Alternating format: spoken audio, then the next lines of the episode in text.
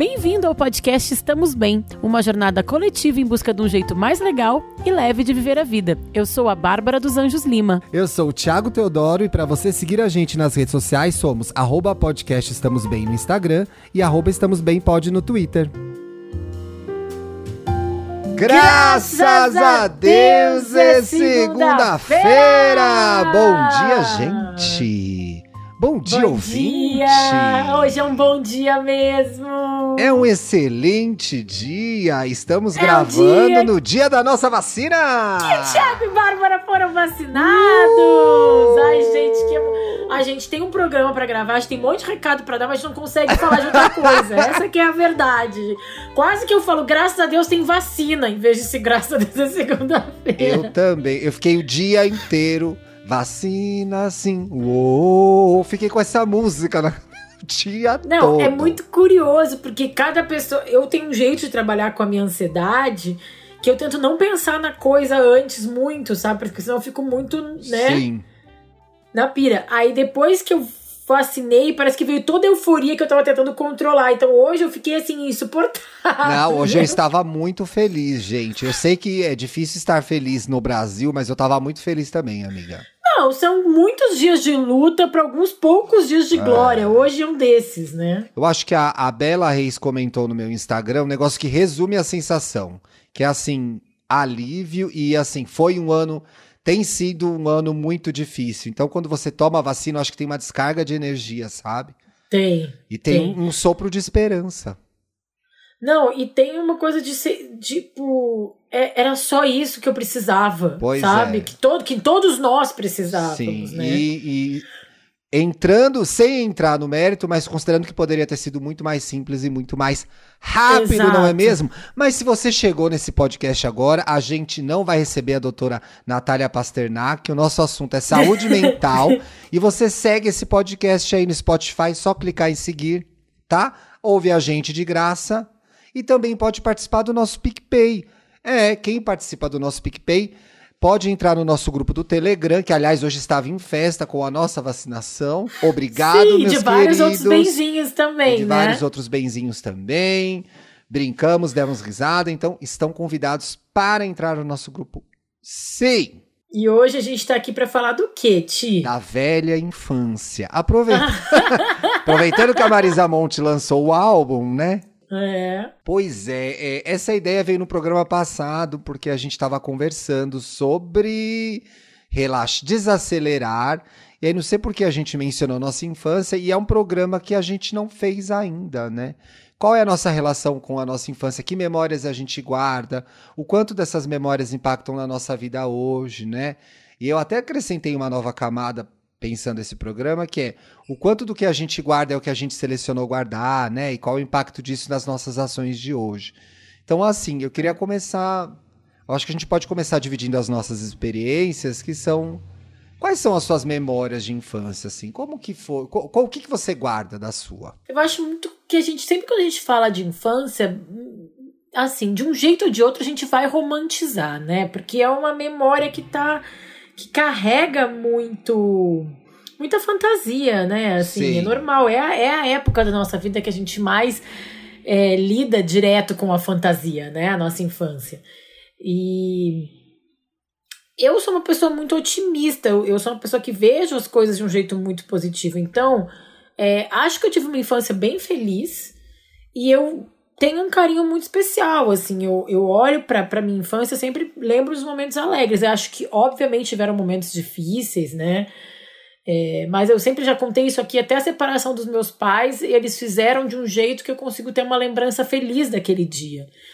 Então, eu fui uma, eu fui uma, uma guria de apartamento, como a gente fala lá no Rio Grande do Sul, mas eu morava num, num condomínio de classe média baixa, assim, muito grande, com muitas crianças, então a gente brincava muito na rua. Eu lembro muito disso, eu morava com a minha avó e com a minha mãe durante boa parte da minha infância, então eu tenho uma, uma coisa muito afetuosa, assim, de quem foi muito cuidada pela avó ah, também. Era então... muito bom ter vó em casa, né? Isso é uma coisa da minha É. infância também. Então, uma coisa assim de ter muita memória de comida boa, de, de, de passar a mão na cabeça mesmo, que é aquela coisa que vó faz. Faz. É, então, assim, eu tenho muitas memórias felizes da infância. É, eu, eu me, é, eu me lembro de ser muito. é, era muito. Eu me lembro que eu me divertia muito com o Caio, que é o meu irmão de idade mais próximo, a gente tem um ano de diferença. Eu me lembro que era um espaço de, muito cria, de muita criatividade. A minha infância foi muito legal, eu podia fazer muitas coisas. Eu podia exercer minha criatividade, eu podia ser quem eu era. Para mim, a coisa ficou difícil na adolescência, porque eu acho que aí veio a questão de ser gay, e aí as pessoas perceberam uma coisa em mim e transformaram em problema que eu, quando criança, nem aí, entendeu? Eu tava de boa lá, andando, brincando com os meus amigos. Aí eu me lembro que foi muito ali na quinta série que o caldo entornou, mas a infância mesmo, esse período antes da adolescência foi muito legal. Eu me lembro muito de brincar de fazer peças, de desenhar, de escrever. Eu já gostava de, de escrever. Eu tinha minha lozinha, que eu brincava com a minha lozinha, dava aula para todo mundo. Então, assim, eu me lembro que era muito legal e as pessoas. é, E a gente tinha a liberdade, a gente tinha um prédio lá que eram 60, 30 blocos no jardim, não sei o que lá, que era o nome do condomínio, um monte de amigo, e, e a- o rolê do prédio. E a minha avó, eu acho que a, a minha infância é muito associada à minha avó, que cuidava da gente quando a gente era pequeno, então. é, eu faço meu mingau de aveia de manhã, eu me lembro dela, eu me lembro eu com a minha avó vendo TV, ela dando Ah, eu tenho muito essa Nossa, memória né? também. Vendo os transformistas no Silvio Vê- Santos. É, não. E minha avó adorava o He-Man, a Xirra, ficava, odiava o esqueleto. Eu detesto esse, esse bandido, ele vai se dar mal. Depois a gente descobriu que a gente viu o mesmo desenho 20 vezes na Xuxa, porque eles tinham 10 He-Mans passando. Então era muito legal. E mesmo na escola, que é- se tornou depois um espaço complicado, os meus amigos de infância na escola também, a gente estava bem, fazia peça de teatro, a gente brincava. Então, a minha relação com a infância é muito boa. Eu acho que ficou mais difícil na adolescência mesmo, assim. É, tu falou duas coisas de infância aí que eu, que eu me lembrei também muito, que era dos brinquedos. Como eu tenho uma memória afetiva, assim, dos brinquedos que eu tinha, que eu gostava dos jogos tabuleiro, de brincar de Barbie, de brincar de boneca. E eu gostava muito de brincar de correr também, brincava de polícia e ladrão, de esconder, de esconde-esconde e tal. Mas eu gostava muito também de, de brincar. Eh, Eu lembro dos brinquedos que eu tinha, assim, das bonecas, das coisas da Barbie, das coisas da Moranguinho. Isso é uma coisa muito querida minha da minha infância. E também tem uma coisa muito especial que eu fui a primeira neta, a primeira bisneta, foi a primeira Nossa, criança a na rainha família. da família, gente. Era a Então, rainha da fui uma- família. Eu fui a primeira criança na família depois de muito tempo e logo em seguida veio meu irmão, que era dois anos mais novo. Mas eu não tenho essa memória que muitas pessoas têm de primalhada, que eu acho que é uma coisa muito legal também, mas eu tenho a memória de ser uma criança que era muito querida e me pegavam e me levavam para os lugares, assim. Então, tipo, minha tia-avó me levava no shopping, meu tio me levava no cinema, minha, minha outra tia me pegava para passear, eu e meu irmão iam no parque, ia na praça. Então, eu lembro muito dessas coisas, assim, de, de ser muita criança que os adultos gostavam de pegar, porque eu era a única criança. Eu era muito levada e cuidada por muita gente da família. Isso é uma coisa que eu vejo que eu, que eu, que eu pensei muito e coloquei aqui também na pauta, que é como eu sinto falta. Tem um ditado africano que fala que precisa de uma vila para criar uma criança. Sim. E eu penso muito como a gente precisa dessa rede de apoio, né? Assim, de como isso, na pandemia, como isso fez falta e como eu acho que isso faz falta para as crianças. Tu falou aqui da tua avó, do teu irmão, como ter pessoas pela criança prestando atenção naquela criança faz a diferença numa infância, né? É, e eu acho que tinha uma coisa que era. é, havia um momento diferente que era você crescer numa. Sei lá, num condomínio de subúrbio mesmo, que tava um monte de criança lá no predinho, sabe? Eu acho que hoje as pessoas estão mais isoladas, não sei se isso é uma, uma sensação da nossa realidade socioeconômica hoje, mas eu me lembro que era. Tinha um rolezão, entendeu? Tinha um prédio com aquele monte de condo, aquele condomínio com um monte de prédio, então a gente tinha convívio com outras crianças, ficava lá embaixo no prédio brincando, então são Ah, era muito bom descer, né? Ai, mãe, eu vou Descer, descer. É, mãe, vou descer. Sobe às seis. Eu tinha que subir às seis. Eu odiava que seis horas. O povo subia Senão às subia, oito. ia, pra, ia a mãe ou a avó pra janela chamar, É, né? Bárbara, Augusto. Ou descia. Se descesse, será pior. Se descesse, será pior. Mas eu fiquei... Quando eu, eu fiquei... Eu tava pensando nesse programa, eu achei muito interessante. Eu associei muito a minha infância a coisas que... Depois, na terapia, eu fui conectando com essência. Então, muitas coisas que eu era quando eu era criança, elas talvez tenham se perdido ou perdido alguma relevância, pode ser uma visão romântica, eu não sei o que você vai achar. Mas eu me lembro do Tiaguinho lá de oito anos, eu falo, gente, eu era todas essas coisas e elas foram meio que se perdendo ou sumindo, ou, ou, ou você deixa de prestar atenção, assim. Então, várias discussões que eu tenho hoje na terapia de personalidade, do que eu gosto, do que eu não gosto, do que eu sou, quando eu olho pro Tiaguinho, eu falo, ah, ó, já tava lá, gente. Aí tu fala do Tiaguinho, eu já penso do Exalto, é. Onde foi que eu me perdi do Tiaguinho? Às vezes eu tenho essa sensação, assim. Mas é uma sensação, não é de tristeza, mas de, olha, já tinha aquilo ali, pô, vou recuperar isso. Isso aqui eu gostava muito. É, então, eu acho interessante essa ideia do ir recuperando também. Eu, eu acho que sim, eu era uma criança, por exemplo, eu sempre fui uma criança. Minha mãe fala que tinha casa de que ela uma vez me levou na casa de uma amiga, eu tinha uns dois anos. E eu entrei num quarto, que era o quarto. Aí, né? E de é. novo, é. né? Histórias de infância são histórias romantizadas. Mas minha mãe fala que eu entrei no quarto que tinha cristais. Falei, que amiga da minha mãe tinha cristais. Nossa, Nívia, a gente sabe né? que a Nívia ouve todo dia segunda-feira. Que amiga chique é essa? Essa amiga, amiga quando eu fui pra Porto Alegre, eu não conheci dos cristais. Mas era um quarto que tinha um monte de vidro, enfim, sei lá. E aí, amiga, tinha três, três vasinhos de vidro no máximo, mas era um quarto é, de cristais. Exato. É, mas é a Chica, amiga da minha mãe, que ela é minha amiga da minha mãe até hoje. E aí disse que eu. Falei, cadê a Bárbara? E aí chegaram naquele quarto e eu tava quieta, não tava mexendo em nada. E aí disse que essa amiga da minha mãe falou pra minha mãe: ah, tu tem que neurotizar essa criança, que eu era muito comportada. Não comportada de tipo. Meu irmão era muito levado da breca. Meu irmão era muito bagunceiro. Eu sempre fui uma criança. Eu não era bagunceiro, não. não. Era eu não era comportada assim, eu era mais na minha, eu nunca fui eu quieta. Também. Eu adorava, porque por essa história característica da minha família de que eu andava com muitos adultos, então eu sempre gostei de conversar e ouvir as histórias dos adultos.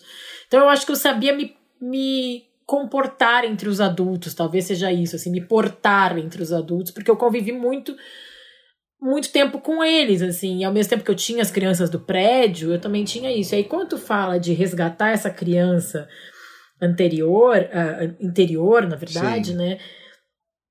Eu fico pensando que sim, tem muitas coisas que eu que eu sou e que eu já sempre fui, né? Sim. A gente vai formando a nossa personalidade, a gente vai melhorando, aprendendo com as coisas que a gente vive, com os nossos erros, com os nossos acertos, mas eu acho que tem uma essência nossa que tá ali. E tem uma coisa, né, bem freudiana que fala que quando a gente é criança, a gente é o id, a gente é o desejo sem a culpa. Uhum.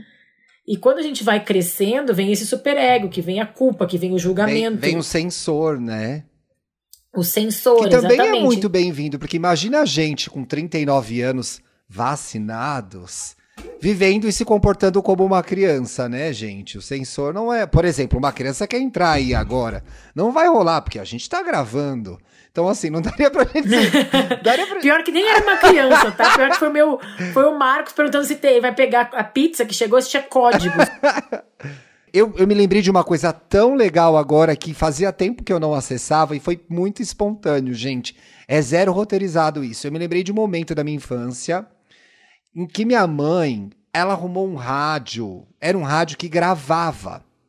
E aí eu tô aqui parado olhando esse microfone e me lembrei. De, é, foi um fim de semana isso. Minha mãe arrumou um rádio e um microfoninho.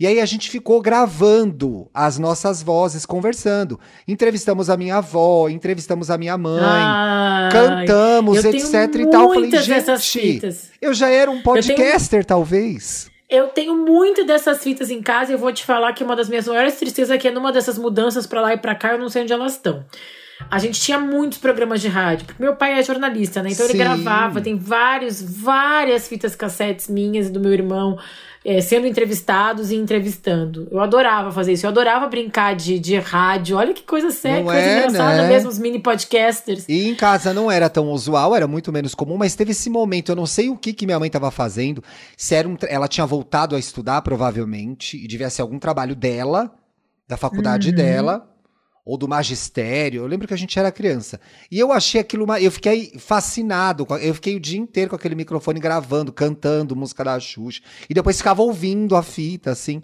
E aí me lembrei disso agora. Eu, eu me vi aqui sentado na mesa gravando. Falei, gente, olha, já aconteceu isso antes. Olha, é uma coisa que sempre tem aquele programa que eu já indiquei aqui que eu adoro, que é o Que História é essa Porchat, ele faz sempre no final do programa uma série de perguntas. E a primeira pergunta que ele faz é qual que é a tua primeira lembrança?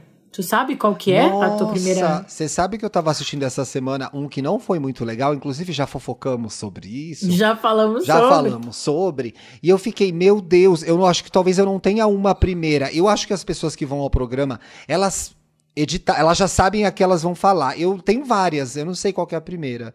Eu me lembro muito de. é, Uma vez, a minha mãe saía para trabalhar muito cedo, então o que, que ela fazia? Quando. Não quando. Não era sempre que ela fazia. Ou ela fazia quando ela ia fazer um agrado pra gente. Ela acordava muito cedo e ela fazia o brigadeiro de panela e deixava pronto pra gente comer à tarde, que não era pra comer de manhã. Porque ela saía pra trabalhar, sei lá, 5 da manhã, 5 e meia, era de noite ainda. E eu já acordava muito cedo. Então eu me lembro de uma vez ela deixando o brigadeiro no prato e saindo pra trabalhar. É uma das primeiras. Mas tinha quantos anos? Ah, eu tinha uns 4, 5 anos por aí. Uhum. E eu me lembro também. é, o Caio, eu, Caio e minha avó, num quarto, que era o nosso quarto. O Caio ainda era de berço. O Caio ficou até uns três anos no, no berço. E minha avó, a gente tinha uma TV preto e branco, gente. Eu nem sou tão velho assim, mas a TV de casa era preto e branco. de, de coisa, de seletor. E a gente vendo essa TV, o meu irmão no berço, e eu e minha avó assistindo alguma coisa na televisão. Eu me lembro muito dessas duas cenas. Eu e as tenho suas? muitas memórias, eu tenho muitas memórias de infância, assim, dessas primeiras memórias, como tu falou, difícil selecionar. Mas uma que eu acho que é, quando eu sou ainda bem pequena, eu acho que é de um aniversário meu de três anos, que tinha aquelas bexigas gigantes, aqueles balões gigantes que eram cheios de, de coisas Ai, minhas dentro, primas sabe? tinham isso, gente. Estourava no final da festa. E aí estourava no meio da festa, eu lembro da minha tia-avó, Pita, com um cigarro no meio das crianças. Ah, esse- esse- esses eram os anos 80, pessoal. É, então eu acho que era um aniversário meu de três anos, a minha tia vindo e furar esse balão surpresa, chamava balão surpresa, Balão e caindo surpresa. um monte desses brindes e eu juntando todos pra mim, assim, não deixando ninguém pegar porque era o meu aniversário. Aí depois tinha que dividir e tal. Mas eu meio na Bárbara competitiva, falando, não, eu vou pegar um monte, pega mais, Ganhei, pega eu mais. ganhei, eu ganhei. É o que a Bia agora, que a Bia mais fala. Ó, tá Mentira, é um tapa na cara da sério? Bárbara competitiva, ela fala: Eu ganhei, mamãe perdeu! e assim, papai perdeu, mamãe perdeu. E assim, às vezes tá parado assim em casa, ela sai correndo até uma porta e fala: Eu ganhei. Eu falei, filha, eu nem sabia que a gente tava competindo. É, calma. Olha, gente, temos aí uma Bia É. competitiva também. Mas essa, é uma essa do balão surpresa é uma Você das se minhas. vê na Bia em algum comportamento de criança já ou é muito cedo ainda? Coisas que você acha parecidas com a Bárbara. Ontem, eu. Não. Eu acho a Bia muito mais corajosa e destemida do que eu. Eu nunca fui uma criança corajosa. A Bia é bem sociável, eu acho que eu também sempre fui sociável. Mas ontem foi uma coisa muito linda, assim, que eu vi, que eu vi, assim, tipo, a essência de ter uma criança em casa, de, de infância. Eu, ela tava, tipo, era mais de 10 da noite, ela tava pulando no sofá, mas Eu vi nos feliz. stories, muito animada. Garga... Mas antes de eu fazer aquele vídeo, ela tava sozinha, pulando e gargalhando. E aí eu pensei, gente, isso é uma memória de infância. Ela já tem três anos. Essa sensação que eu também lembro, assim, de tu tá pulando. E aquele pulo ser uma coisa muito maravilhosa, Sim. sabe? Aquele pulo no sofá. Eu lembro de pular na cama. É, A gente, gente, eu, Caio e eu, a gente subia num guarda-roupa e pulava na cama. A gente quebrou a cama da minha avó várias vezes, o estrado. Eu tenho tanto dó. Mãe, eu sei que você ouviu o programa também, eu te amo tanto, muito obrigado. Porque assim, era um inferno. A gente subia no guarda-roupa e pá! Pulava, aí quebrava o estrado.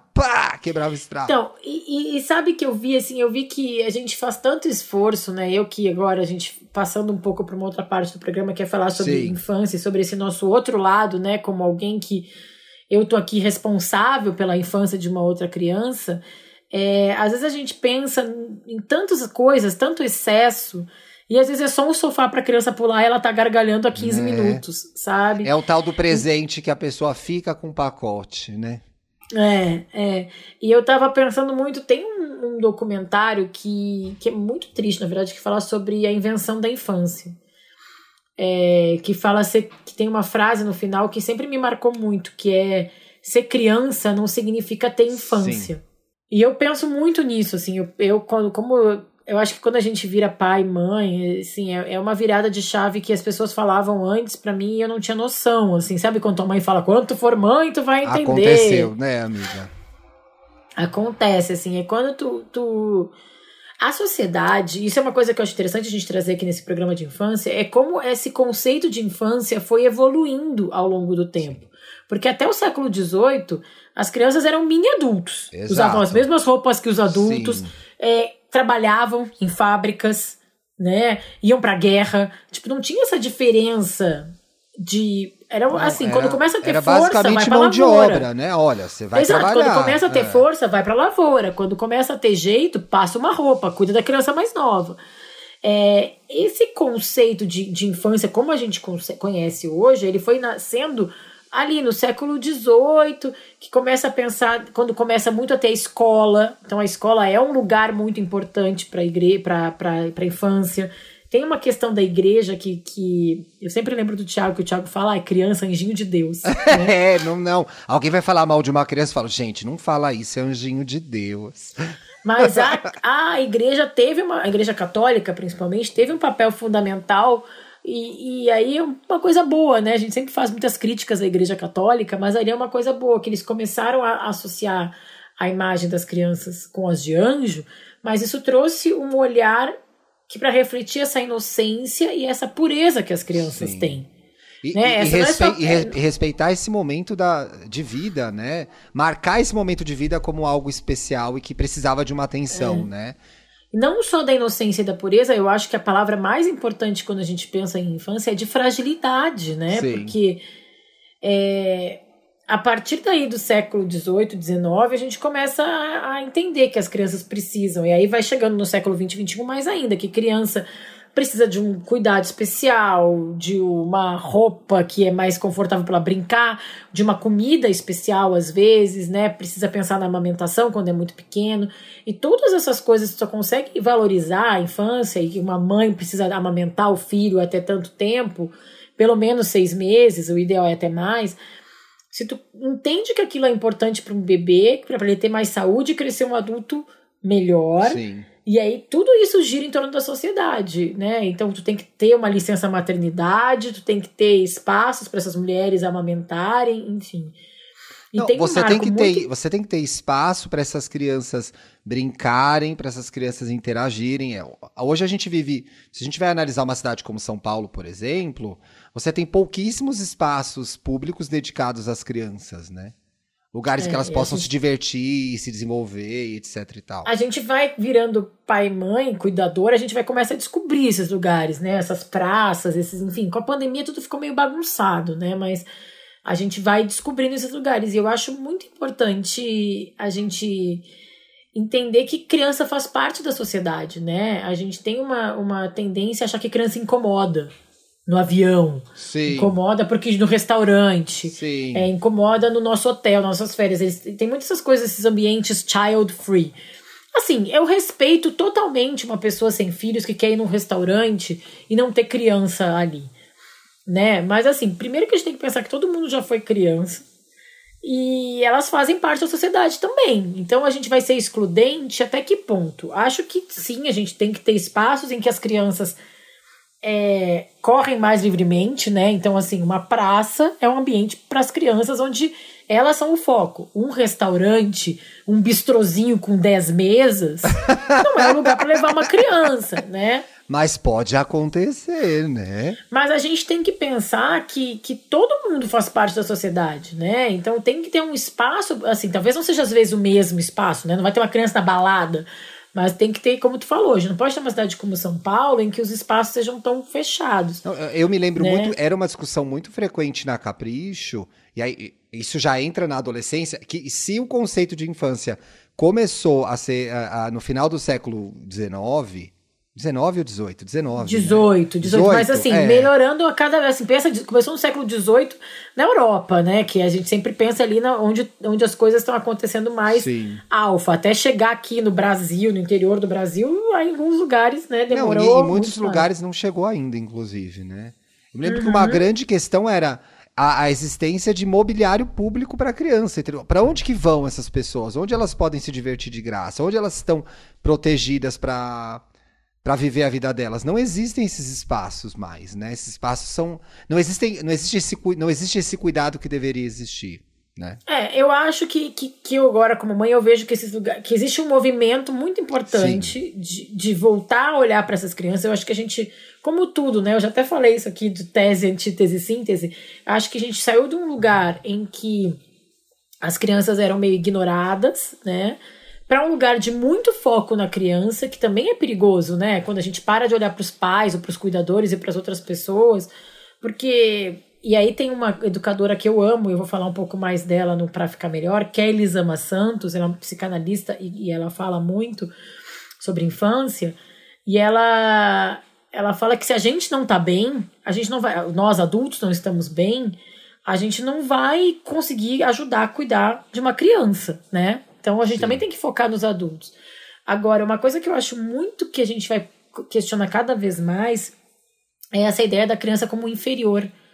Não é nem sempre o adulto sabe mais que uma criança, né? Tem até Ai. aquele programa, Você Sabe Mais. Pois é, esse programa, Você Sabe Mais que o aluno da quinta, da quinta série. série é. Nossa, eu não podia concordar mais com você. É um absurdo a gente achar que porque a gente viveu mais, a gente sabe mais ou é mais inteligente que uma criança, que uma pessoa jovem. Não, não necessariamente. É, e o que a gente sabe é melhor Exato. mais correto do que o que quem tá agora sabe, né?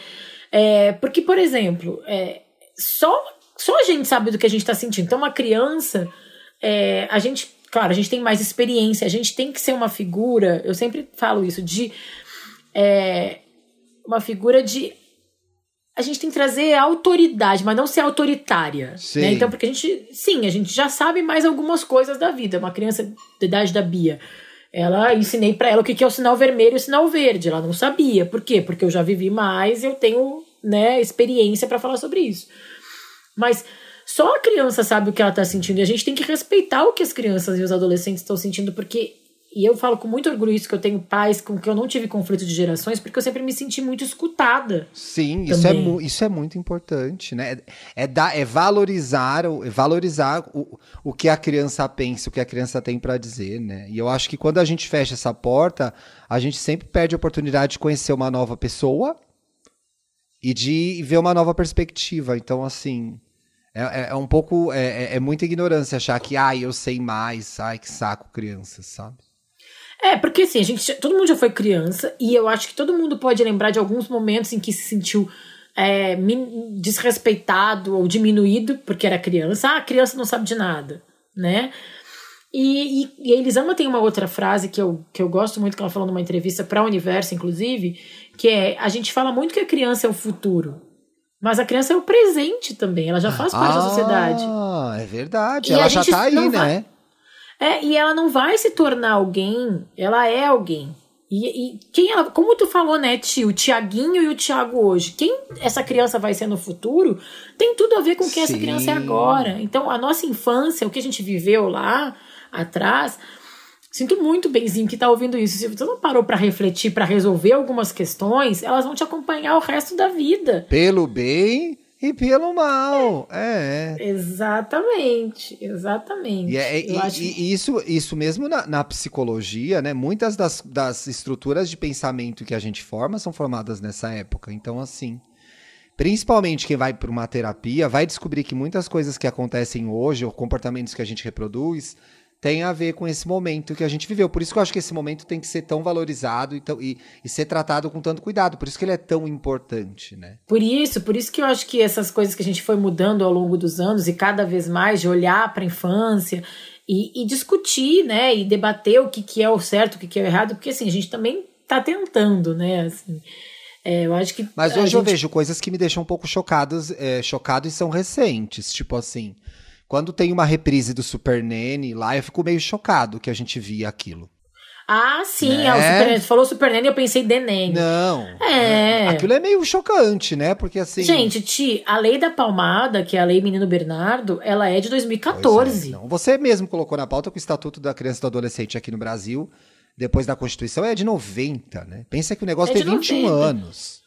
Não, e aí isso é legal da gente falar, porque assim, os direitos da criança, né? A gente que, passou uma infância inteira sem estatuto, pessoal. Então, Eu lembro quando saiu o estatuto, eu falava para meus pais, aí o estatuto, da, cheio de marra, falava o estatuto, isso do estatuto da criança. Toda. A gente Mas, assim, aprendeu assim, na escola, quando lançou o estatuto, era aula na escola. Era aula na escola. E assim, se for pensar que eu até coloquei na pauta, acho legal a gente falar. O, os cinco princípios básicos são básicos mesmo, gente, né, básicos, A gente tem aqui o, o um é direito à liberdade, ao respeito e à dignidade. Então, respeitar a criança, né? Essa coisa de, de não bater, não, não, não obrigar as crianças a, a, fazer as coisas só porque a gente é mais forte, a gente é maior, né? Sim. Então, o segundo é direito à convivência familiar, familiar e comunitária. E, e, isso é uma das coisas que eu mais senti nesse ano e durante o primeiro momento da pandemia, em que a Bia ficou totalmente isolada, o como isso fez falta para ela, como essa coisa que o Thiago falou até antes, do prédio, do condomínio, dos amigos. Então, a partir de uma segunda fase da, da pandemia, em que eu decidi, depois de muito ler e muito pensar que sim, a Bia ia brincar com os amigos do prédio, ela virou outra criança. Porque uma criança isolada em casa sozinha, que infância é essa, gente? E muito se tem dito, principalmente por, pa, pelos especialistas, do quanto que as crianças vão sair prejudicadas da pandemia por conta dessa falta de convívio, de espaço social, né? É uma geração que vai ter que ser acompanhada de perto, porque pensa só, gente, a gente como adulto está vivendo esse um ano e meio, talvez aí na gradação de cada um, cada um passou as dificuldades da é, da sua própria vida, mas a gente passou por um ano e meio muito difícil. Imagina isso para uma criança de 4 anos, de 5, de 7, né? O, o é. quão pesado foi e o quanto a gente tem que estar atento a isso. Inclusive, a maioria dos especialistas cobrava muito o poder público no Brasil de não ter se ocupado primeiramente dessa questão, né? Exatamente, porque, mais uma vez, as pessoas tendem a tratar a criança como ah, não, não, faz parte da sociedade. Fecha a escola e tá de boa. Quando der, eles Fecha... voltam. Só que e acabou a, a vida não... da criança. Não, e aí a gente não deixa de entender, a gente, né, eu digo, a sociedade Sim. deixa de entender que uma escola fechada impacta nos pais, impacta não só nas crianças, né? E aí impacta na carreira dos pais, impacta em toda a comunidade de verdade, né? Então demorou-se muito a pensar nesse lado da sociedade com essa história da pandemia, mas também se errou muita coisa. Só vou continuar. Não foi só isso que foi errado, pessoal, vocês sabem. É. Em terceiro lugar, no Estatuto da Criança e Adolescente, tem o direito à profi profissionalização e a proteção no trabalho. E também aqui, nesse aqui, eu até botei, esse foi o único que eu botei o texto maior, porque eu falei, gente, como assim profissionalização de criança? Calma, gente, tem explicação. Aí ele, nessa, nesse, nesse item 13, eles falam que toda criança tem, e adolescente tem direito à educação, visando o desenvolvimento tranquilo e saudável, e, segundo o estatuto, é, as crianças só podem trabalhar a partir dos 14 anos. E elas têm que ter o direito a ir para a escola desde sempre e até o final da educação, né? Exato. Então é assim de novo, essa coisa da escola, e aí isso eu acho que é uma coisa, em 90 a gente traz isso, todo mundo deve ter um pai, um tio, uma mãe, uma avó que fala, ai, trabalho desde os 12. Tem, não tá certo. Não tá certo. Ai, bom era na minha época, viu, que tava, que já começava é. a trabalhar. Não! Não, gente, não, não é bom. Tem que falar, não, tio. Não, tio, não era não bom. Era e é bom, é contra a lei, inclusive, é. hoje em dia. Que pena que o senhor aí teve o que passar por isso. Exato, que legal, tia, isso. Que pena que você teve que passar por isso. Aí em quarto é o direito à educação, cultura, esporte e lazer. Em quinto, ser protegido de casos de violência, seja ela física ou psicológica. Então, como esses cinco itens aqui também se relacionam ao que a gente estava falando da nossa infância, né? Como é importante a gente ter essas memórias de, de quem a gente era que vão nos tornar quem a gente é. Né? Como é legal a gente lembrar da nossa infância, desses momentos que são caros e moram no nosso coração, mas como a gente foi preservado também, né? Eu, eu, eu sinto que eu tive uma infância. Eu sei que eu tenho, eu falei, eu tenho uma visão romântica, mas eu, eu sou muito grata pela infância que eu tive, sabe? E aí às vezes eu olho pra Bia e falo: o que, que ela precisa? Ela precisa de amor, dos amigos, de atenção. Eu acho que é isso que é mais importante mesmo, sabe? E, e, e acho que assim, atenção. Ter a tua avó em casa já, já tem atenção, é, por exemplo. Né? Claro, né? e aí, obviamente, se tem do básico, né, gente?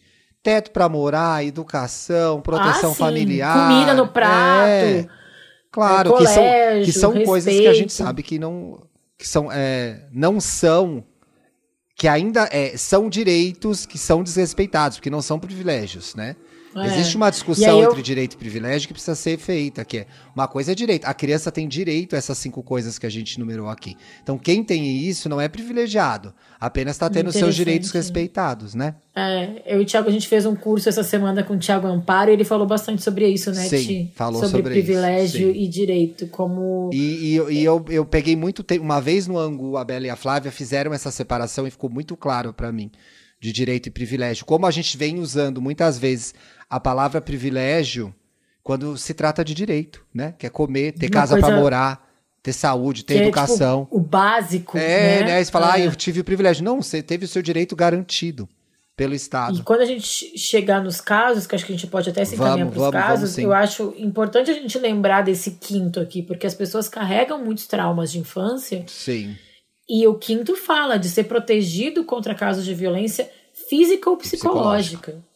Então eu acho que agora a gente vai entrar nos casos, é bom a gente lembrar disso, que isso não é um privilégio, é um direito é um que as pessoas têm, que as crianças têm. Exatamente. Né? Não estamos bem?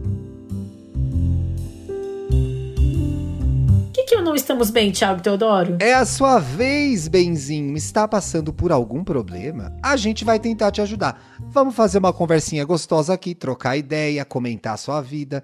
Toda quarta-feira a gente faz o post lá nas redes do Estamos Bem, revela o tema do programa seguinte e convoca você aí para mandar o seu caso para podcastestamosbem@gmail.com. Manda o seu, quem sabe você não para aqui no ar, ó, milhões de ouvintes ouvindo essa história. Ai, que demais. Quer ler o primeiro? Vou ler. Então vai. Serei sempre a criança procurando se encaixar? Sim, próximo caso. Espero que não. Olá, benzões. Como vocês estão? Estamos vacinados, querida. Aê! Uhul! Vacina, Meu... sim. Uou! Podiam ter feito uma musiquinha melhor, né? Não, a, gente, a campanha, parabéns, né? Jornalistas, personalidades. Mas a música é muito preguiçosa, gente. Não, As vacinas demoraram ter... um ano para chegar. Foi um ano para fazer a música. Tá fazendo essa música. É, pra estar tá fazendo uma música melhor, Poxa. gente. Liga pro Periclão, liga pra alguém aí e fala, gente, faz um Eu senti isso que fala, Tiago, é? eu senti uma, a falta de uma marrom, é. de um Periclão, de um tac, Que isso? O homem... É. O homem ficou um ano para comprar o bagulho e vocês fizeram essa música, vacina assim, uou, uou, uou. Ah, não. Melhorem, melhorem. Ai, Mas é vacina assim, gente. Chegou a sua vez, tomem a vacina por você Ai, gente, e pela é coletividade, por favor. Olha, gente, e aí por todo e, e lembrando de todo mundo que não teve a possibilidade uhum. desse este que é um direito e não um privilégio, tá? Exatamente. tá? Mais um exemplo. Esse é mais um direito. Vamos, Vamos lá. lá. Meu nome é Bela, meu nome real não precisa alterar. Uhum eu tenho 18 anos e conheci vocês pelo podcast Wanda e me apaixonei. Olha. Todo dia pela manhã ouço episódios antigos do podcast. Bom, sobre a minha infância, ela foi bem conturbada. E foi ontem, né, Bela? Vamos combinar. Tem 18 anos. pois é, eu selecionei esse caso exatamente por causa disso, porque é uma pessoa que tá com a infância fresh. É, não, assim, não tô querendo fazer piada etarista nem nada, mas, né, a gente tem 20 anos a mais que a Bela. Bota 20 aí, vamos. Meus pais se conheceram logo após o término do, do término do primeiro casamento do meu pai, e como ele já tinha duas filhas, não queria mais filhos. Porém, sempre foi o sonho da minha mãe ser mãe. Tá, entendemos aqui, gente? Entendi, eu entendi. Vocês estão acompanhando? Quem não acompanhou, aperta lá aquela, aquele baguinho 15 para trás e ouve 15 pra trás Vamos lá. Quando minha mãe tinha 38 anos, eu nasci. Super jovem a sua mãe. Não é? Da flor e da idade. Que me, e desde que me lembro por gente, meus pais tiveram problemas no casamento. Meu pai tinha sérios problemas com a bebida e sempre dirigia bêbado comigo no carro. Ai, gente. Uma super bad, amiga, uma super bad. O que gerava muitas brigas com a minha mãe, com razão, tua mãe, que não pôde estar muito presente, pois sempre trabalhou muito para me dar o que eu precisei. Além disso, Nunca tive muitos amigos, pois na escola sofria bullying por ser a única menina mais gordinha da sala e, como dizem, a nerd. Dito isso, passei a infância cheia de medos e inseguranças, gerando traumas que eu levo até hoje. Eu os trato na terapia, porém ainda tenho, e acho que sempre terei aquele sentimento de ser uma criança perdida buscando um lugar para se encaixar. Eu tive infância? Não, esse já é o próximo Isso? caso já. Ah, tá. Eu achei que... achei que ela terminava com essa pergunta. Não, esse é o próximo caso. Eu esqueci de botar um bold aí. Eu selecionei Não. esse caso pelo seguinte: eu acho que ainda é muito recente para Bela. É Bela o nome dela? É. Bela, é. meu nome real, não precisam alterar. Eu acho que a, a, a infância é muito recente para Bela e as experiências ruins que ela teve na infância também. Eu não acho que você sempre terá esse sentimento de ser a criança perdida buscando um lugar para se encaixar. Mas, para mim, o que aconteceu foi visi... invariavelmente eu precisei, muito mais velho do que você, com muito mais estrutura, visitar esse lugar para entender algumas coisas que acontecem comigo. Então, assim, eu não acho que você vai ser sempre essa pessoa, essa criança perdida buscando um lugar para se encaixar. Você vai descobrir outros lugares, você vai se encaixar em outras coisas que vão te apaixonar, que vão te envolver, Sim. que vão é, que vão te acrescentar como ser humano. Mas essa experiência que você viveu vai ter um papel importante, mas não definidor. É o que você vai fazer com ela daqui para frente. Eu acho que o fato de, Sabe que na, eu... o fato de estar na terapia já é uma, uma, uma coisa muito legal, é uma ajuda muito legal. E, e, e, talvez com o distanciamento do tempo, você consiga olhar para essa experiência e entender o que aconteceu de vários lados. Né? Agora eu acho que Isso. ainda está muito fresco. E sabe o que eu acho importante, Ti? É a gente ter um, um, se apropriar da nossa narrativa. A gente tem várias opções de olhar, de, de várias maneiras de olhar a mesma história. Sim. É, eu acho que, enfim, a história do pai dela é realmente muito difícil, né? Ali, complicada de lidar com um pai com problema com bebida. Mas ela também pode valorizar essa mãe que queria muito ter ela, e que se esforçou para dar uma vida melhor para ela. E eu, eu queria convidar a Bela para revisitar esses momentos dela na escola. E, e ela diz: nunca tive muitos amigos, mas ela teve alguns. Sim. É então, se teve poucos isso. e bons amigos, já fez alguma coisa muito legal. A Ana Canosa, que já participou aqui com a gente e grava comigo sexoterapia, ela já me falou isso algumas vezes em alguns programas, da gente tomar o controle da nossa narrativa, porque não é o segredo, tá, gente? Mas é um pouco o segredo né, daquele. Mas é que quando a gente toma. Quando a gente se empodera da nossa narrativa, a gente vai ajudando a contar a nossa história da melhor forma possível. Então não é que tu tem que ignorar as coisas ruins que tu passou, mas é não deixar de ver as coisas boas. Então é isso. Nunca tive muitos amigos. Tive poucos e bons amigos. É Sim. a mesma coisa, mas tu tá levando de um jeito mais positivo. Exatamente. Sabe? É. É, eu acho que sim, que o Thiago falou, a infância dela foi ontem, como eu disse. Mas eu, eu acho que. É, eu, eu acredito que ela pode sim se encontrar e quando ela começar a identificar o que ela conseguiu, os lugares onde ela conseguiu achar quem são esses pequenos e bons amigos, o amor da mãe dela que se esforçou e que queria muito ter, ela já vai encontrar um lugarzinho dela do mundo, que é filha dessa mãe, amiga desses poucos amigos. E aí, a partir disso, ela vai conseguir Sim. encontrar onde se encaixar mais. É, e também olhar olhar olhar para si mesma. A gente sempre fala isso de uma forma mais gentil, reconhecer as suas qualidades. Sim as coisas, a, a, sua perseverança, aquilo que te fez a garota que você é, uma garota de 18 anos, gente. Que delícia. Imagina eu com 18 anos de novo, meu Deus, vai acontecer. 18 again? Bela, vai acontecer tanta coisa, mulher. Nossa senhora. Daqui 20 anos você é manda um e-mail pro Istambul. Não, tá? não é. Vai ser tão legal, cara. Vai ser tão legal. São, vão acontecer tantas experiências que você vai acumular na sua vida. Você vai descobrir tantas coisas sobre você. E a gente pode falar isso, porque a gente tá 20 anos na frente desse filme. Então, assim, Nossa, aproveita. Aproveita o que está acontecendo. Uma carta do futuro para você. Exatamente. Bela. Mas também é legal. Que bom que ela tem consciência disso que ela tá passando, porque às vezes tem pessoas que demoram anos e anos para chegar nesse lugar onde ela tá. E não visitam aberta. esse lugar, né? Isso é. Então ela tá aberta, revisitando esse lugar e aí já com essa oportunidade e essa dica nossa de redirecionar, reinterpretar. Então, acho que tem um Vai, mulher. Dá uma devolutiva que a gente vai gostar de ler. Vou pro próximo caso, tá? Como a Bárbara já deu o teaser, né? O título é Eu tive infância. Oi, meus amores. Tia, olha, Gente, eu hoje eu fui tomar a vacina, postei o vídeo. E uma pessoa, e eu fui super educado porque eu sou uma pessoa educada, Bárbara. Não sou uma pessoa Hum. educada? Muito. Então eu fui super educado com a moça no que me deu a vacina. Aí uma pessoa comentou: Olha o Thiago fingindo que é educado. Eu falei, gente, que coisa Que horrorosa. eu horror, brinco com vocês aqui, comentário mas eu sou uma das horrível. pessoas mais gentis que já pai, que já planou pelo planeta Terra. E aí, É verdade. O Thiago me ensinou muito, inclusive, sobre educação. De verdade, tio. Eu era Obrigado, mais, às vezes, tipo amiga. assim, ah, não, não precisa. mais gauchona, Thiago, ele- né? Mais gauchona. Eu era mais gauchona, exatamente. O Thiago, eu achava bizarro entrar no elevador e ficar dando bom dia, bom dia, bom dia. Por que eu tô dando bom dia? Porque eu não conheço, gente.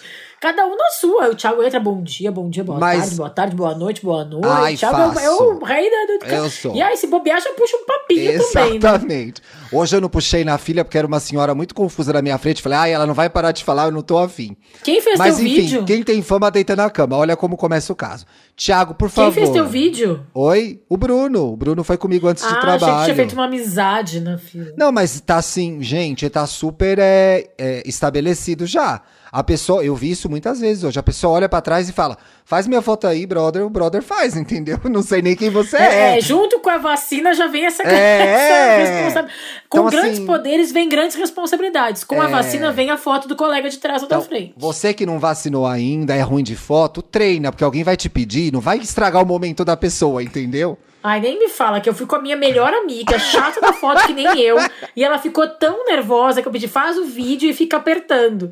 Na hora final do vídeo, quando a mulher põe o negócio Corta. liquidinho dentro de mim, ela apertou no botão e começou a fazer uma selfie dela. Vanessa Grande, te amo, amiga. Ainda bem que tinha várias opções, que eu falei, Olha, vai, tasca esse dedo, porque se fosse eu- depender só daquele vídeo. Gente, se eu tivesse que fazer a cobertura da vacina da Bárbara, eu ia ficar sem dormir três dias. Porque tem a direção, entendeu? É assim, é não sei o que lá, é a luz. Eu falei, Deus, eu não vou. Eu ia falar, amiga, pra gente continuar sendo amigo, eu não vou fazer a cobertura da sua vacina. Obrigado, não. Deixa eu Não contar isso, que é uma coisa muito. É, é, a gente esperando ali, sentadinho, eu e a Vanessa esperando, demorou, nossa, né? E a gente batendo papo e tal. Eu falei, ai, começou a chegar perto da Eu falei, amiga, eu tô ficando nervosa. Ela, ai, eu tô super nervosa. Eu falei, ai, né, como é que vai ser? Ela assim, ai, não sei como é que vai ser pra fazer teu vídeo, tu vai Oi? gostar da foto, eu tenho que. Ih! Ela tava nervosa com isso. Eu ficaria também, Deus me livre, Ai, gente. Deu tudo certo. Amiga, Vanessa, te amo. Foi ótimo estar contigo em mais esse momento importante da minha vida. Às vezes a gente só tem que fazer uma foto num lugar bonito, já é uma atenção. Imagina registrar a vacina. Ah, não. Ficou ótimo. Parabéns, Vanessa. Sobreviveu à pressão. Parabéns. Mas enfim, quem tem fama deita na cama é assim que começa essa história aqui, o segundo caso. Tiago, por favor, não repare na minha escrita. Não escrevo tão bem quanto vocês dois. Eu dei. Ai, gente. Se eu dei entender isso alguma vez, gente, não foi intencional, tá? É como que é que as blogueiras falam? Desculpa se alguém se ofendeu. Eu, gente, não façam isso, por favor. Não façam isso. Isso é errado. Isso é errado. Bom, vamos lá. Podem me chamar de Cecília, tenho 35 anos, capricorniana. Já gosto. Já gosto. Então, essa coisa, de, vou falar, Cecília, essa autocrítica, É essa crítica que tu tá falando pro. Tiago, na verdade é uma autocrítica. É. Esse, esse, esse receio que tu tem, essa avalia, que o Tiago vai te avaliar, é tu, Ceci. Cecília, a régua é tua. A minha régua tá guardada. Você que se colocou essa régua aí. Hoje moro em Londres, bem na nossa cara. Vivo com meu namorado. Você gosta da expressão namorado, amiga?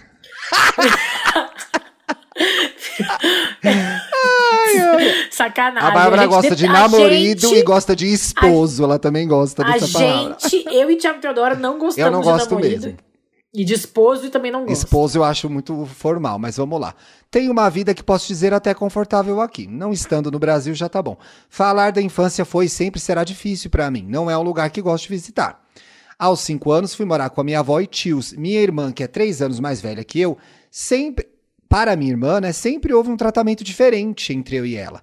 Minha avó me tratava muito mal. Aprendi a ler e escrever com ela. E pode acreditar, sofria abusos psicológicos diariamente. Me chamar de negrinha, orelha maior que a dos outros, às vezes apanha e às vezes apanhava também. Ela definitivamente difícil. não gostava de mim, pelo fato de eu ser mais. Gente, Cecília. a Cecília, a Cecília, a Cecília põe entre aspas. Por eu ser mais escurinha, devia ser um termo que a avó usava pra se referir a ela também. Pô, você crescer com uma pessoa detonando a sua autoestima e a sua identidade Tá dessa lá, os forma direitos da- do, do ECA, do Estatuto é da um Criança e terror, né? ó. Não podia, Sem contar que racismo já é crime, né? Assim, Não várias pedia- coisas. não podia brincar, não podia assistir TV. Minha mãe nos deixou com eles, pois vivia no mundo. Era dependente química. Hoje, ela está bem, se converteu, e isso meio que tira dela, a culpa, tira dela a culpa, sei lá. É aqui que mora o caso, porque é como fica a relação dela com a mãe hoje, sabe? E o que ela Sim. pensa sobre esse assunto? Eu não consigo ter uma conexão com a minha mãe. Eu não consigo dizer que amo. Eu, na verdade, me sinto feliz de estar longe. Parece que não consigo perdoá-la pelo sofrimento que ela me fez passar. Ela é uma pessoa muito difícil. Às vezes acho ela meio egoísta, meio mesquinha. Por favor, vocês acham que eu sou muito dura? Ou não. o amor e a família nem sempre andam juntos. Nem sempre andam juntos, viu, Cecília? Infelizmente. Muito obrigado por, muito obrigada por tudo. Aprendo muito com vocês. Obrigado você por dividir a sua história com a gente. Podem acreditar, vocês são uma excelente companhia para nós. Muitíssimo obrigado. Eu fico muito feliz que a gente faz companhia para os nossos brasileirinhos ah, de todo o mundo. Um beijo em cada um de vocês. Um beijo em você, Cecília. Que difícil. Como que muito você emotiva. Como que você transforma essa relação com uma mãe que é com quem essa relação nunca existiu, na verdade, parece, né? Eu acho que a gente tem que. Aqui é um caso clássico de que a gente tem que viver a realidade e parar de pensar nessas relações ideais. Que as relações uhum. ideais, né? Ideal só existe no campo das ideias, não existe na vida real. Então, assim, não se obriga a gostar da tua mãe só porque ela é tua mãe. Não se obriga a perdoar a tua avó só porque ela é tua avó. Laço de sangue não significa nada. A gente tem que tirar essa convenção social de que a gente é obrigado a ser grato e a amar as pessoas só porque a gente divide, é, dividiu a mesma casa ou divide o mesmo sobrenome. É, eu acho que tu tem que, talvez, para entender essa história, tu tem que te perdoar. É um processo mais teu, assim, sabe? E... De, de aceitar que tu não é obrigada a amar a tua mãe, que não, tu não é dura. E o, porque tu não ama. E o quão difícil é, e eu fico imaginando, o quão difícil é sabendo a simbologia que existe em torno do que é uma mãe, o que uma mãe pode uhum. ser na vida de alguém, o quão difícil é você olhar para sua mãe e, e essa, essa ideia de mãe tem cultural, tem psicológico, tem tudo envolvido nessa ideia de mãe. O quão difícil deve ser olhar, Sim. porra, é minha mãe, eu não consigo gostar dela. Olha que foda estar nesse lugar, uhum. né? Que difícil. E assim, eu, eu acho que que, que bom que a mãe dela tá melhor, se com, achou a cura dela do, do jeito que ela precisou achar, mas tu pode até. Ela falou, não consigo perdoá-la pelo sofrimento que ela me fez passar. Tu pode até perdoar a tua mãe interna. É um papo bem psicológico mesmo aqui. Mas, o assim, negócio assim, perdoar... é a mãe interna, hein? Exato. Eu acho que tu tem que achar um lugar ali para perdoar a tua mãe interna e entender o que ela passou, por que, que ela teve que fazer aquelas escolhas e, e e não precisa recuperar uma relação que tu acha que não faz sentido, não te sente, não faz por obrigação, mas internamente tu vai ter que te perdoar e perdoar a tua mãe. E, e, te perdoar por não amar a tua mãe, ai, cartão flor no dia das mães, entendeu? E tudo bem, não vai acontecer isso. Não vai acontecer. Agora, sim, é muito triste, porque a gente falou, tu, tem, tu tinha o direito à educação, tu tinha o direito a ser respeitada, tu, tu, todas as crianças têm e ela não teve. Então, é, foi criminoso o que aconteceu contigo, porque foi contra a lei. Então, tudo bem tu sentir essa dor, tudo bem tu sentir essa mágoa, mas para tu continuar e seguir em frente e, e, não passar isso adiante, né? Não sei se tu tem filhos, pretende ter filhos, ou para as pessoas com quem tá o teu namorado. é... mas eu acho que para tu seguir em frente, sabe? Até talvez tu tenha que, que deixar lá. É, e, e e entender que, enfim, cada um, cada um que está envolvido ali, tua avó, tua mãe, tua irmã, fizeram o que eles podiam com as ferramentas que eles tinham e não foi o ideal e aceitar que não foi o ideal e que tu vai é. fazer diferente para ti mesma daqui para frente. Muito bem. Muito bem, amiga, é isso aí. Para ficar melhor,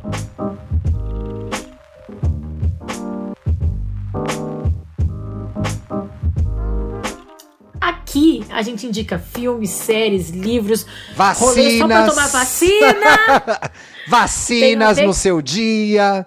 Vacinas na sua idade, no seu dia, que tem a ver com o tema do programa. As dicas ficam no descritivo, tá, gente? Então, se você tá com o seu celularzinho na mão ali, ó, é só olhar. Que é que a gente vai indicar agora tá ali. Muito bem. Quer começar, Ti? Eu quero começar. Eu tenho muita eu tenho, eu tenho muita. Eu gosto muito de filme com. que fala do universo da criança, mas eu não gosto de crianças, atores mirins. Veja só. Mas hoje, hoje passou um filme na sessão da tarde muito bom de criança, que é o Matilda, que é uma lindeza. Mas eu me lembrei desse que eu acho que eu nunca indiquei aqui. Se eu indiquei aqui. Não, eu não indiquei. Eu chequei no Google Docs. É um filme do Tim, do Tim Burton, que é O Lar das Crianças Peculiares. É uma adaptação de um livro muito polêmica, porque muitas pessoas que gostam do livro não gostou do não, não gostaram do filme. Eu vi o filme, não vi o livro, adorei. Então assim, não vi o livro, é, é ótimo, o segredo às vezes é esse também. Não vê os dois para você não não veja os dois para você não comparar. Mas é um lar que recebe crianças diferentes, especiais. Eu acho que é, é aí que rola a identificação para mim. Mas é uma metáfora muito bonita de crianças vivendo no pós-guerra, né? Então, assim, uhum. crianças é, faz. É, você consegue ver ali uma associação às crianças do campo de concentração, às crianças que tinham perdido uma perna na guerra, crianças que tinham sido abandonadas. Então, assim, eu acho muito interessante quando a ficção é, se apropria da fantasia para ajudar a contar uma história difícil num momento tão importante que é o da infância. Então, eu acho esse filme Sim. muito bonito. Eu acho que o Tim Burton faz isso muito bem. Ele fala de assuntos muito doloridos de uma forma muito bonita. E tem esse menino que é muito bom, que é o Asa Butterfield, que é um excelente ator, gente. Ele deve ter 20 anos já agora, sei lá, 25. Mas é bem legal. E tem aquela belíssima da Eva Green, que é a senhora Peregrini, que é a, a diretora da escola. E eles estão sempre sofrendo ameaças, podem ser bombardeados, etc e tal. Eu acho assim uma lindeza. Dos milhões de filmes que eu, que eu, que eu gosto com essa temática, O Lar das Crianças Peculiares eu acho bem legal, né? Tem também Onde Vivem os Monstros, mas enfim, vou ficar com esse, pronto. É, eu também tenho uma certa dificuldade com esses filmes, assim, de, que revisitam a infância, né? Eu gosto dos filmes que eu via quando eu era criança. E às vezes os filmes de hoje, quando tu pensa na infância, não sei, a gente parece que a gente ganha um olhar meio. Ah, meio crítico, né? Menos, meio cínico às vezes quando a gente vê essas coisas, né? Que bom que tem alguns filmes como esse que conseguem levar a gente para esses lugares. Sim. O que, que você vai indicar? Eu vou indicar uma coisa que tem tudo a ver com o filme, que é. Com o filme com, com tem tudo a ver com o episódio de hoje, ah, bom, que é o perfil. Também esse é o objetivo do para ficar melhor, né? Que é o perfil da Elisama Santos, que eu falei um pouco dela lá em cima. Ela é uma psicanalista e educadora. É arroba Elisama com S Santos SC. Ela é especialista em educação não violenta, ela tem alguns livros, um chama Educação Não Violenta, o outro chama Por que Gritamos e o outro chama Conversas Corajosas. Tem muita gente, eu que estou agora nesse rolê da maternidade, tem muito perfil de psicólogo. Ah, de já sigo, ela é legal mesmo, já sei quem é agora. É legal mesmo. Tem, gente, tem um mundo de gente que trabalha com isso, tá? É, tem muita gente legal, muita gente legal. E tem muita gente que às vezes eu acho que só trabalham em, em, na culpa paterna materna de cuidadores. E eu não acho isso legal. Sim. A Elisama eu acho que é uma que consegue fazer de um jeito muito legal, de olhar para as crianças, mas olhar para os pais também, para os cuidadores. Então eu indico o perfil dela, porque eu acho o perfil dela é, delicado, mas ao mesmo tempo certeiro, tá bom? Também quero aproveitar para indicar o perfil do Paizinho Vírgula, que é o nosso amigo, que já, já participou aqui, a gente já participou do podcast dele, também é um cara que fala muito de infância, fala da relação deles com os filhos. Ah, muito legal. Que bom que você lembrou. Ele tem um livro muito legal que é o Abrace Seu Filho, e ele faz um paralelo muito interessante sobre a infância dele e o que ele sentia falta na infância dele e o que ele quer trazer para os filhos dele. Então chama Abrace Seu Filho, como a criação com afeto mudou a história de um pai. É muito legal, é Tiago Queiroz o nome do paizinho. É, e é muito interessante como ele resgata a infância dele para ser um pai melhor. Então, essas são as minhas duas indicações que têm a ver diretamente com o programa. Minha terceira indicação não tem a ver com o programa. Ai, mas tô morrendo de vontade de ver, gente. Eu queria ter. Esse eu podia ter indicado naquele sobre luto, tá? Sim. Mas não tinha assistido ainda. É, é uma indicação da benzinha Mariana Alonso de Oliveira e chama Everything is Copy. É um documentário que tá na HBO Max sobre a vida de uma mulher que eu sou muito fã, que é a escritora, diretora, produtora e roteirista Nora Ephron. Nora Ephron dirigiu Harry Sally feitos um para o outro, dirigiu Mensagem para você, dirigiu não. Escreveu, Mensagem né? para você, escreveu. Mensagem é, para você, ela, ela dirigiu. Harry Sally ela escreveu, é, né? Isso, isso aí que o Thiago disse.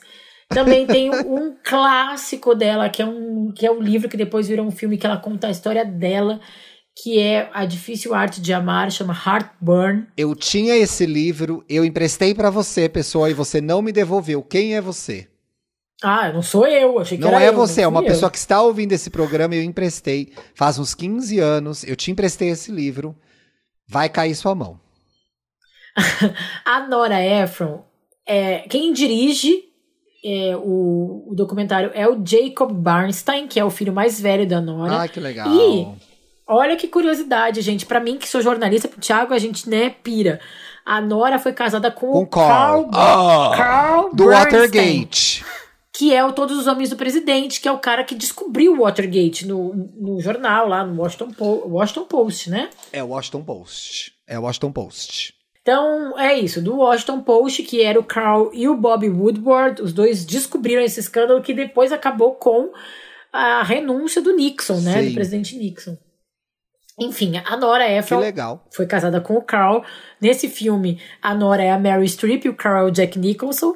E aí, lá, o filhinho que aparece é o Jacob, que cresce e faz esse documentário. Gente, a trilha sonora desse filme é Coming Around Again. I No- know nothing stays the same. But if you're willing to play, Willing the, to game, play the game. it's coming around again. Around again. Escutei, depois que eu escutei, depois que eu assisti o Everything is Cop, eu escutei cinco vezes essa música. sabe? Enfim, Everything is Cop é um tributo que ele faz pra mãe.